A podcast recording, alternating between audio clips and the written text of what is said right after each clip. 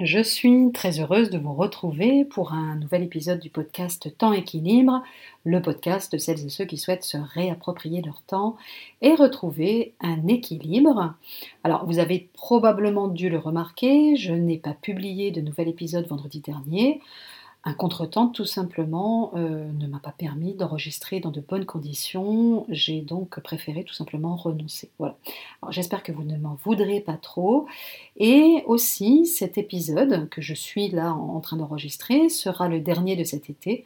Le podcast fait donc une pause estivale, une pause bien méritée et reprendra euh, à la rentrée. Alors, pour ce dernier épisode de l'été, je me suis dit précisément que ce serait une bonne idée de partager avec vous 5 astuces pour recharger les batteries avant la rentrée. Alors, astuce numéro 1, remettre les pendules à l'heure. Parce que le rythme est différent, les journées plus longues et notre routine habituelle entre parenthèses, les deux mois d'été que sont juillet et août sont propices à l'introspection et au bilan, un moment privilégié pour revenir sur l'année, notamment l'année scolaire écoulée, faire le point euh, et prendre de la hauteur de vue. Qu'allez-vous retenir de cette année? Qu'avez-vous apprécié, moins aimé, peut-être même carrément détesté? Que pourriez-vous changer, modifier, compléter, améliorer? Et quel est le besoin, l'envie, l'aspiration qui cherche à s'exprimer en vous? Prenez le temps qu'il faut pour procéder alors vraiment à ce mini état des lieux hein, qui n'a pas forcément besoin d'être long et fastidieux. Prenez plaisir à marquer une pause, à prendre de la distance sur votre quotidien et à interroger votre façon de fonctionner, voire même à questionner votre vision du monde. Le but du jeu, vous amener à prendre conscience des habitudes qui vous gouvernent et parfois, quand vous le jugerez nécessaire, à les remettre en question, mais également, et ça c'est important, effectivement, à oser imaginer d'autres façons de faire et d'autres pistes qui vous permettront d'envisager votre quotidien différemment. Vous constaterez très vite qu'au fil de votre réflexion, qui pourra être individuelle ou collective, avec votre conjoint par exemple, une ou plusieurs prises de conscience pourraient bien émerger et vous orienter vers une nouvelle étape de votre vie. Alors pour ma part, j'ai toujours pris mes décisions les plus importantes en été, après avoir pris le temps de laisser émerger, là encore, ce qui cherchait à s'exprimer, mais justement qu'un quotidien dense et trépidant étouffait, écrasait et parfois même taisait. Alors, vous le verrez, c'est parfois déroutant, c'est parfois déstabilisant, mais c'est surtout indispensable pour aller de l'avant et pour progresser vers une vie qui vous ressemble. Cette étape est ce qui permet justement hein, de remettre les pendules à l'heure et de ratisser le terrain pour, dans un second temps, nous désencombrer de tout ce qui n'a plus lieu d'être et ne nous est plus utile, que ce soit sur un plan de l'esprit, sur le plan de l'esprit, du mental, mais aussi au niveau des espaces, de nos espaces de vie, et bien évidemment aussi au niveau de notre agenda. Alors l'astuce numéro 2, se mettre ou se remettre hein, surtout à l'écoute de son tempo personnel prendre le temps, j'en parle assez souvent ici, ralentir, traîner un peu plus longtemps au lit le matin, se délecter de siestes aussi paresseuses que délicieuses, lézarder, pardon, dans son jardin ou sur la plage avec un bon bouquin d'été. Les vacances, ça sert aussi et surtout à ça, se remettre à l'écoute de son rythme biologique et de son tempo personnel pour à la fois reposer son corps et laisser le champ libre à son imagination et à sa créativité. L'astuce numéro 3, 3 c'est renouer avec tout ce qui nous fait du bien. Et vous avez probablement dû remarquer que plus nous ralentissons le rythme, plus nous nous connectons facilement et spontanément avec ce qui nous fait du bien. Et à contrario, quand le tempo du quotidien s'accélère, on se coupe sans le vouloir avec tout ce qui pourrait pourtant nous ressourcer et recharger nos fameuses batteries.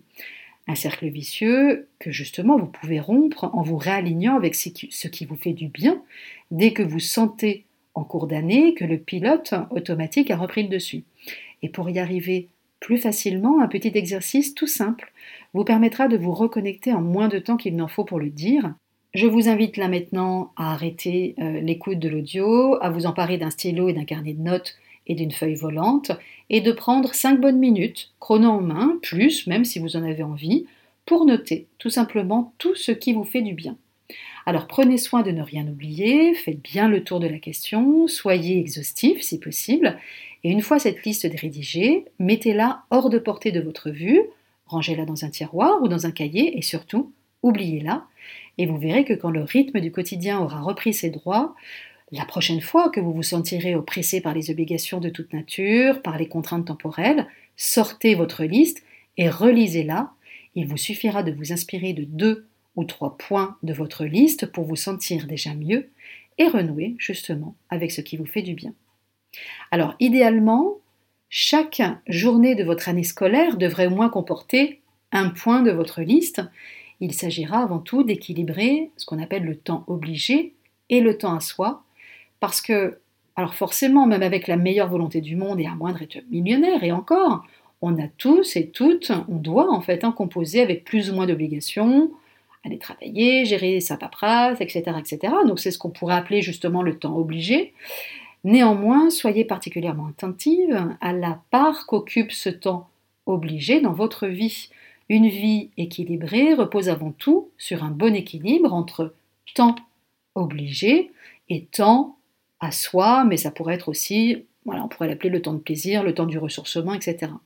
On ne peut pas tenir dans la durée, ou alors très ponctuellement et de manière temporaire et limitée, en, remplissant hein, nos journées, nos semaines, nos mois et nos années avec du temps obligé.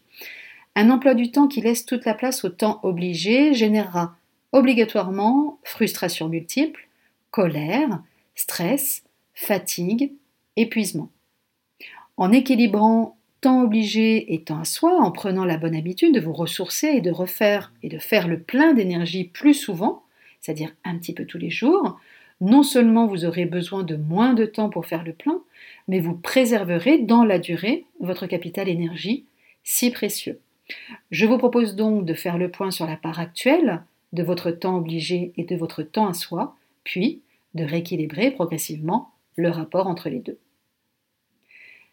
Astuce numéro 4, on en a parlé un petit peu tout à l'heure, se désencombrer de tout ce qui ne nous est plus utile, passage obligé pour qui veut simplifier son quotidien, voie d'excellence vers qui entreprend justement un chemin minimaliste, le désencombrement, en plus de libérer de l'espace et quelquefois du temps, euh, libère une énergie folle, vous en avez probablement tous déjà fait l'expérience. Cette mise à jour vous permettra ni plus ni moins de faire de la place au sens propre comme au sens figuré pour ce qui compte vraiment pour vous au jour d'aujourd'hui, c'est pour ça qu'on parle de mise à jour, et vous rendre disponible, ouverte, prête en quelque sorte pour ce qui est à venir. Et enfin, cinquième et dernière astuce, s'autoriser à réinventer l'avenir. Donc transition toute trouvée après avoir remis les pendules à l'heure, renouer avec ce qui vous fait du bien, vous être réaligné avec votre tempo personnel, désencombré de tout ce qui ne vous est plus utile, vous devriez démarrer la rentrée forte d'une énergie renouvelée. Mettez cette énergie à profit pour oser créer, imaginer, inventer ou réinventer. L'année à venir, c'est votre année, celle de personne d'autre, elle vous appartient, comme une page blanche à écrire et une impression délicieuse que tout est finalement possible.